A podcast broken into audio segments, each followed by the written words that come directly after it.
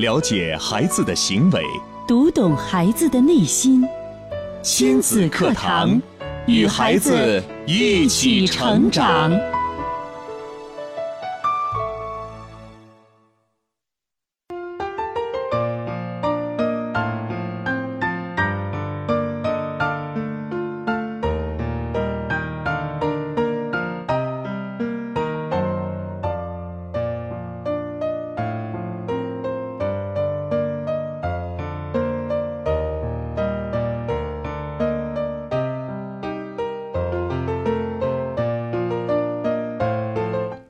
听亲子课堂，做智慧父母。欢迎收听以心理学为基础的专业亲子教育节目《亲子课堂》，我是主持人袁明阳，我是主持人潇潇。亲子课堂近日关注走进塔林，早赚钱更富有。欢迎透过微博、微信的两种互动方式参与到节目的直播互动当中来。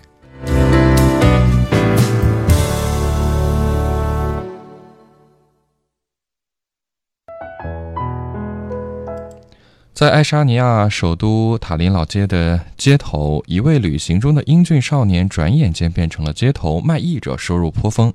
许多少年站在街边拉小提琴、弹吉他、唱歌赚钱。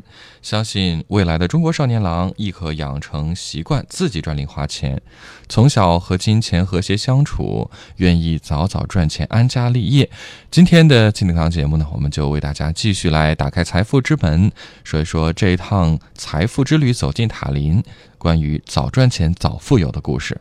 您可以透过两种互动方式，呃，听到今天节目之后有什么样的感受和感触，跟我们来分享。嗯，您可以在新浪微博关注“迪兰路言亲子课堂”，在我们今天的节目帖下跟评论，也可以在微信平台搜索微信号“亲子百科一二三”，亲子百科是汉语拼音全拼，一二三是阿拉伯数字。嗯，好，那今天的节目当中呢，我们邀请到的是我们的热心听友，跟我们来分享。我们首先欢迎他，你好，你好，潇潇好，明阳好。听众朋友们，大家好，我是艳丽，也是咱们亲子课堂的一位忠实粉丝。嗯，今天我非常高兴呢，能够与大家分享有关财富的故事。嗯，好，这也是我们这一系列呃财富之旅的故事，打开财富之门。呃，今天要说的这个地方，我想不是。每个人都特别熟悉，但是说到这个国家爱沙尼亚，大家还是有印象的。那艳丽跟我们来讲讲，到底这一趟行程是一个什么样的感觉？呃，怎么就就是有了这样的一个感触？啊，好的。呃，今年暑假呢，我和儿子轩轩参加了周红老师的家庭文化北欧游之旅。我们在德国的法兰克福机场转机后呢，就到达了爱沙尼亚的首都塔林。呃，提起塔林呢，大家可能会感觉相对有一点陌生，呃，因为在之前我就是这样的，所以明阳，我先给大家嗯，潇潇介绍一下这个塔林，好不好？好的，好，嗯，最好连爱沙尼亚也介绍，因为我觉得这个国家就就不是很熟悉，不是很熟悉，对对。好的啊，爱沙尼亚呢，它是波罗的海三国之一，它的首都塔林呢就在爱沙尼亚西北部，呃，波罗的海芬兰湾的南部。它在历史上呢，曾一度连接着中欧、呃东欧和南北欧的交通要塞，被誉为是欧洲的十字路口。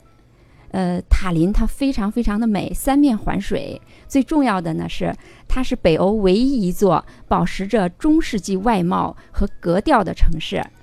啊，我们呢从塔林坐上游轮，沿这个波罗的海航行两个多小时，就可以到达芬兰的首都赫尔辛基。而这次旅行中呢，我们参观的这个塔林老城，它是一座中世纪的城堡。嗯啊，它为什么叫塔林呢？其实也非常有意思。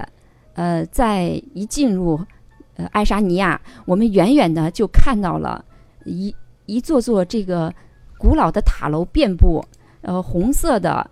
这个尖尖的塔尖呢，高耸入云，真的就像我们孩提时期搭的那种积木城堡一样。当时就觉得这个塔林的名称真的是名副其实，不管是谁看到了，都会觉得一见倾心，特别的喜欢。嗯，就是那种呃那种风格，就是其实我们看到的塔是它的建筑，是它的房子啊，它是那种塔楼，就是圆柱形的，然后上面有尖尖的塔尖。就在它的老城区，非常的集中的一片这样的，嗯嗯，特别显眼啊。对，塔林。好，啊。还有吗？呃，塔林它基本上就是这样的。那么接下来呢，呃，我就想跟大家聊一聊我们在塔林的一些见闻和趣事。好，呃，塔林它分老城和新城两个部分。嗯呃，在老城呢，我们一进入就被一个英俊的足球少年所吸引。足足球少少年哎，他的年龄呢跟我的儿子轩轩差不多大，哦就是有十几岁的模样，穿的特别帅。运动嗯短裤、运动鞋，然后上身呢是那种紧身的运动衣。嗯，呃，他在表演花式足球哦，就在街头啊，对，就在街头一个人。一个人。哦，这个花式足球，我也是跟儿子这一次第一次见到。呃，嗯它呢就是叫也叫街足或者街球、城市足球。嗯嗯它是一个充分展示这个个人技巧的一种足球玩法。就是嗯在国外，就是在北欧呢，非常的流行。有点儿类似于这个街头篮球一样，它是街头足球，啊更多的可能是玩一些花样花式的。啊，对对对，嗯，我们看到他就是在自己的各个部位吧，头上、肩上、膝盖上，还有这个胳膊上，这个球在滚动。嗯嗯呃，当时我们看了，就是第一次见到这种表演，就是真的觉得非常的有魅力。嗯然后轩轩就说：“妈妈，你看，哎，这个这个少年的前面放了一顶他自己戴的那种红色的帽子在地上。嗯然后呢，大家来往的游客呢看了以后呢，都非常的欣赏他，也嗯鼓励他就往他这个帽子里投钱。哦嗯啊，这是我们在塔林一进入老城就看到的第一个画面。嗯就是这个画面，其实对于游客来讲，特别是对于艳丽，包括儿子轩轩来讲，嗯是觉得冲击力挺大的，是吧？之前没有想象过一个和自己年纪相当的一个少年会用这样的方式在街头，呃，赚钱怎么说是卖艺的方式来赚钱？是是，对这个是至少就是说，至少在国内我们见的不多，是，就国内我们能看到的，就是前面摆一个，要么就呃是乞讨的，对，就是以这种方式，好像其实我觉得也是通过自己的劳动来来赚得这样的一个呃报酬。而且你看到这个少年，他非常投入，也非常自信，嗯，就向别人展示的就是他的魅力，就感觉好像很享受。传统意义上的街头乞讨都是博取别人的同情，对对而且是非常卑微的。可这位少年身上洋溢出来的全是阳光自信，就这种感觉对，还有享受。啊。嗯，当时儿子有什么感触吗？儿子因为他就觉得跟他差不多嘛，而且嗯特别帅，他就觉得特别帅气。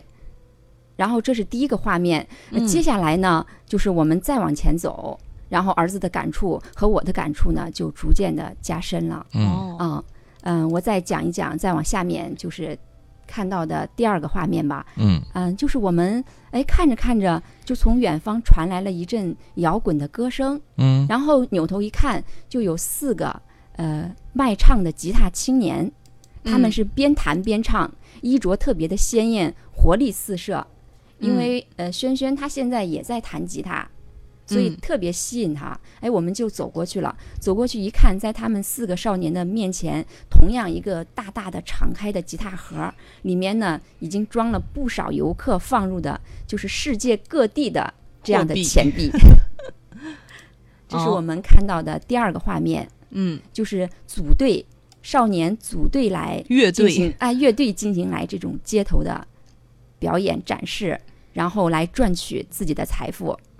嗯呃，再往前走，然后因为是一个塔林，它是一个旅行城市，都是鹅卵石的小路，也非常的优美。然后在这时候呢，在街边就有一个拉小提琴的少女，她非常安静的陶醉在自己的琴声中。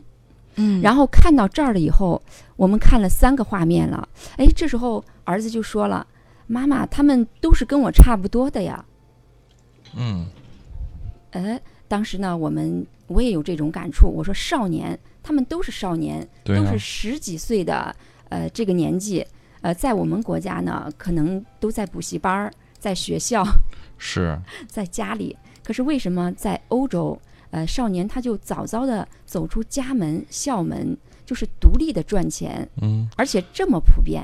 对，这个父母是怎么想的？难道这个时间应该在校园的他们不应该好好的以学习为重吗？是不是家里条件比较困难，嗯，就是供不起他读书了，或者是 是什么别的原因呢？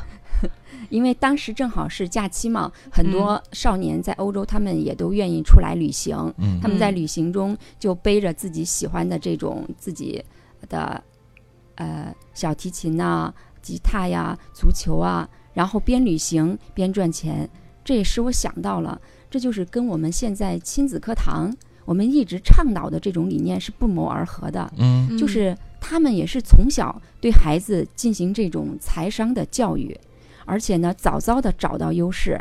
这个嗯优势呢，而且是一定就是要变现的，能获取财富。嗯，其实这我觉得跟我们国内的一些呃中小学生来对比的话，差别就大家显而易见了。像我们的这些学生在放假的时候，我觉得是不可能做这些事情的，大家更多的可能是参加了补习班儿，对对对，就是各种兴趣班儿，呃，充斥着整个的暑假，可能孩子都没有呃一天能够休息下来，能够完全放松的时间。但是我们在呃塔林的街头却看见了很多。其实我想你们看到了有三个，呃，其实我想在街头应该还会有很多这样的啊、因为嗯我们一进去啊、就走了，诶，看到了三个之后呢，就比较普遍了。我们发现，在这个塔林老城里游览的时候，嗯，就是感觉塔林的孩子都特别多才多艺哈。其实这些少年呢，他们彰显的都是自己生命的优势，就是嗯可以是足球、小提琴，也可以是唱歌和音乐。呃，他们就是这样边玩儿边赚钱，既轻松又富有。嗯，我想看到这一幕，呃，之后呢，对，应该对团里面的呃这些成员孩子们感触都比较多吧。对对对，嗯孩子们就是呃对比一下也特别的开心，呃，也在有时候呢也开始就是跟妈妈探讨就这种呃这种现象，在他们心目中呢，我相信就是看到了欧洲少年这样做以后，在自己的心中也播下了一个早早赚钱的钱苗苗和梦想。嗯。好，这是在节目一开始，呃，艳丽跟我们提到了，呃，简单介绍了一下塔林，并且说，呃，说到了在塔林的街头看到了很多青少年，就是中学生，呃，在街头用自己的优势，用自己的特长，呃，来赚钱，呃，这也是对大家触动比较大的。那我想，我们不妨进一段广告，在广告之后呢，我们请艳丽继续给我们讲一讲在塔林的见闻。了解孩子的行为，读懂孩子的内心，亲子课堂，与孩子一起成长。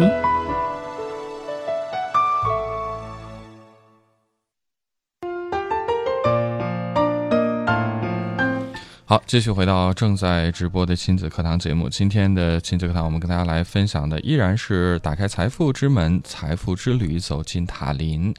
透过我们热心听友艳丽的分享啊，我们发现，在爱沙尼亚的首都塔林，在这个城市里，真的是有太多太多让我们耳目一新的东西。这些少年们用他们的阳光自信，用他们自己的一技之长，边玩儿边赚钱，看起来生活是惬意、轻松、自在。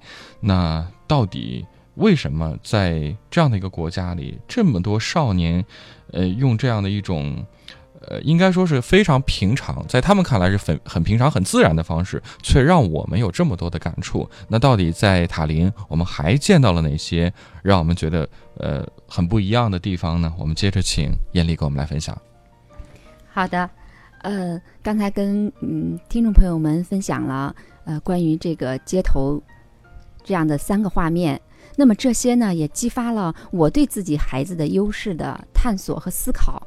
呃，轩轩十二岁了，其实呃很少有时间能静下来去回顾一下。这么一路上呢，我们俩就开始一起讨论，回顾轩轩的成长历程，我们来学习欧洲少年他们的这样的一个生活的经历。结果呢，我们淘，我也我们俩也淘到了闪闪发光的金子。哦，赶快给我们来分享一下。呃，我们就开始回想啊，轩轩从小长大的这个成长历程。呃，那么他在三岁的时候呢，就在奥尔夫音乐课堂上开始表演音乐剧。我记得很清楚，呃，他表演的第一个剧目叫做《动物狂欢节哎，动物狂欢节》啊，是森林里的动物呃来进行一个节日的联欢会。嗯，当时呢，他饰演的是一个小狮王。呃，三岁的时候，头上系着这个红色的绸带，哦身上披着一个黄袍，呃，威风凛凛。嗯在他第一、呃第一个表演的剧目里呢，就让我到现在想起那个画面，我还是非常的骄傲和自豪。哎呀，那么呢，呃，上了幼儿园以后呢，在他五岁的时候，呃，就在教室里拿着一个那个小木棒，当时老师还用一个红色的纱巾把他那个头包了一下，就作为一个模拟的话筒啊、他在那儿表演独唱。呃，六岁的时候呢，在幼儿园元旦活动的领唱中呢，他就可以手拿着麦克风担任这个元旦活动的领唱。呃，在九岁的时候呢，呃，是他的摄影作品就刊登在《郑州晚报》上。哦，呃，我当时记得特别清晰，那是我带孩子去木扎岭游玩的时候，因为他从小就喜欢摄影，啊、我们刚开始用小卡片机，后来就给他买了一个相对专业的相机，然后他拍的一个，呃，当时在木扎岭，他就自己拿着，呃，在一个桥上对着远处一个大大的石头上一个特别小的青蛙，在嗯，大人眼里谁也没看到，他就把那个镜头拉近拍过来了，然后旁边正好有一个，呃，是郑州晚报的老师，嗯当时我们都不知道，哎，他就看轩轩一直在拍，就看了他相机里的一些照片，然后回来之后呢，他就跟我联系，就是想让一组轩轩的照片。后来呢，正好是在我生日的那一天，在他九岁的时候刊登在了《郑州晚报》上，是我的收到的最最意外和惊喜的一份礼物。嗯啊，十岁的时候呢，轩轩在音乐培训中心的晚会上呢，就成了压轴歌手。啊，他唱的是成龙的歌曲《国家》。哦，啊在十一岁的时候，不知道明阳还有没有印象？就在咱们郑州德艺大剧院的千人嘉年华啊，对，千人大舞台上，他与周红老师同台演唱，担任呃最好的未来的领唱。啊，我有印象。啊，当时呢，他已经完全就是进入了非常呃好的状态，就是穿着专业的演出服，是，呃，非常好的话筒，嗯华丽的舞台。嗯，在我看来，十一岁的时候，一个少年能够做到这样，已经非常让我崇拜了。是太今棒了。今年呢，轩轩十二岁了，他小学毕业了。然后他在小学毕业晚会上呢，就弹奏吉他。我们这样回顾了一下，发现各个年龄的事件呢，都与文化艺术传媒呃相关。嗯那么此行呢，轩轩呢看到了欧洲少年的人生方向，他也激起了共鸣。呃，从现在开始呢，呃，再继续深入的来找自己的优势。那么发展优势呢，可以从十八岁上大学以后，轩轩今年十二岁吧，嗯从现在开始继续找，深入找，就还有六年的时间可以来寻找自己的优势。嗯那么咱们亲子课堂呢，一直倡导，呃，就是在高中时期呢，能够明确自己的一个人生方向。嗯，大学呢，就学相关专业。大学毕业在现呃业业界内呢小有名气。呃，以前呢，我听着咱们亲子课堂这个理念，觉得在自己身上还很遥远。然后通过这次欧洲之行呢，呃，我和轩轩都确定了，就是这种信心。我们觉得，只要我们呃顺着这个亲子课堂传播的理念来实践，完全可以实践。嗯是。嗯太好了，看来这个轩轩是有一个好妈妈呀。就我们刚刚去听到艳丽跟我们来分享轩轩从小到大这一路的成长的，虽然只是一个个剪影、一个个片段，但是我觉得妈妈非常的用心，对，就是她能够细致的在每天、每年三百六十五天的生活当中去抓取到这一些。呃，优势的部分，并且它其实是有一个归纳整理的，因为我知道每天生活中，呃，每个人其实接触的东西所表现出来的东西很多很多，他能在这这么多的信息当中，去将孩子的优势，而且是同类的优势的部分给摘取出来。我觉得这首先就是一个非常善于观察的妈妈。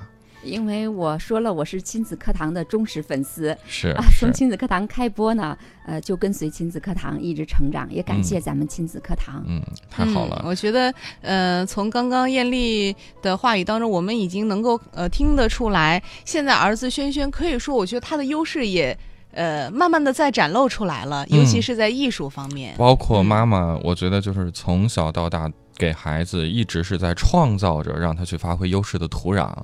呃，这一路而且是循序渐进的，不是说一蹴而就的。因为很多家长可能会有这样的问题，说：“哎，我的孩子平时，呃，我也希望他能够呃大胆一点啊，大方一点啊，有就是平时也学点什么，我也给他机会了呀，怎么就是遇到亲戚朋友在一起啊，什么公众场合让他上台啊，他不愿意上去啊？对我想有时候可能我们家长太着急了，或者说我们虽然了解到孩子的优势了，但只是蜻蜓点水，没有给孩子一个逐步逐步去成长的过程。这样的话，可能就会遇到我们刚刚所说的这种情况。但是，呃呃，透透过艳丽刚刚呃跟我们分享她儿子轩轩的成长，一步一步的从小舞台到大舞台，从小的场合到更大的场合，一步一步来，循序渐进，孩子是可以接受的，并且在这个过程当中，妈妈应该也给孩子了很多的鼓励和支持。呃，我是跟随跟随儿子，跟随，就是我就在孩子就我就在你身后，在你呃可需要妈妈的时候，妈妈会站出来挺你，但是妈妈不干涉你。是的，哇，这个其实这个尺度这个太难做到了，不是特别容易把握，因为呃，作为很多家长来讲，他有时候会很着急，会心会很心急，看到孩子有一点点做的觉得不好的地方，他就恨不得马上指出来。对呀、尤其是在陪伴的过程当中，见过太多，就是呃跟着孩子去练琴呀、什么的，嗯，坐在旁边听着孩子一个音没弹对，马上那毛衣针就扎过来了，嗯这种 现象我觉得太就是多了。他不是站在一个更加宏观的纵向的孩子发展的角度来讲，而是。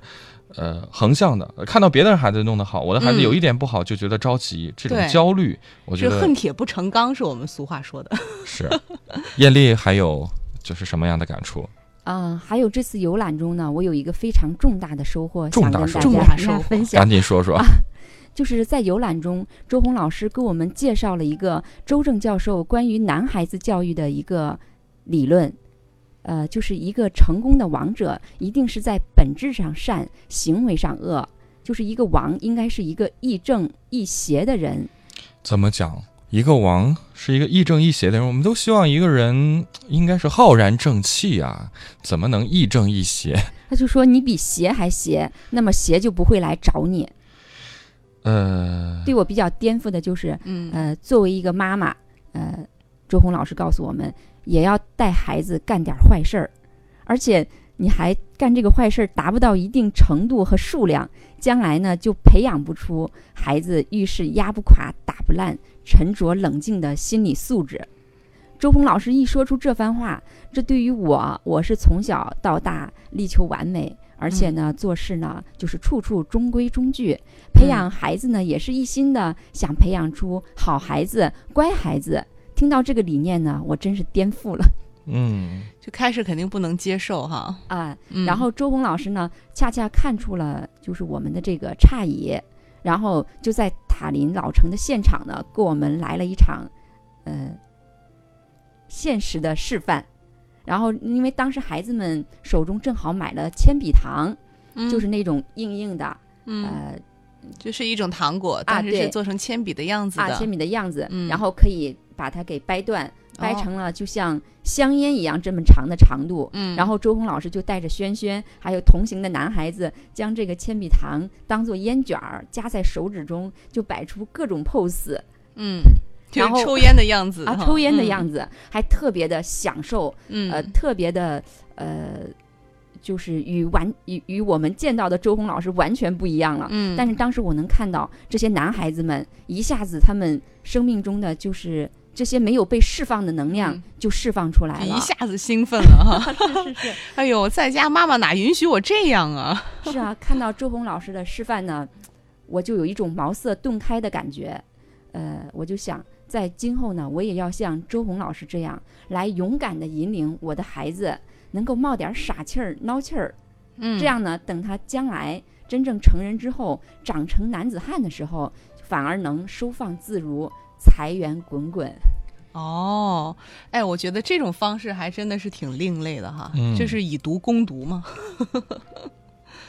好，这是呃刚才艳丽跟我们分享的一个重大的收获，就是亦正亦亦邪邪来呃养育男孩儿。对，那对于嗯女孩儿来说，呃，也可以适当的做一些小小的、惊奇的与嗯。平常生活中不一样的事。对，比较叛逆的啊，一些行为，妈妈来嗯。引领他，嗯，这样的话，妈妈带着他做，又比较嗯。安全，孩子的这种能量呢又释放出去了。他在呃家庭以外的地方呢，他就不会做出这种很出格的事情。对对对，比如说妈妈可也可以带着呃姑娘们来个烟熏妆啊，这是夸张的一些行为。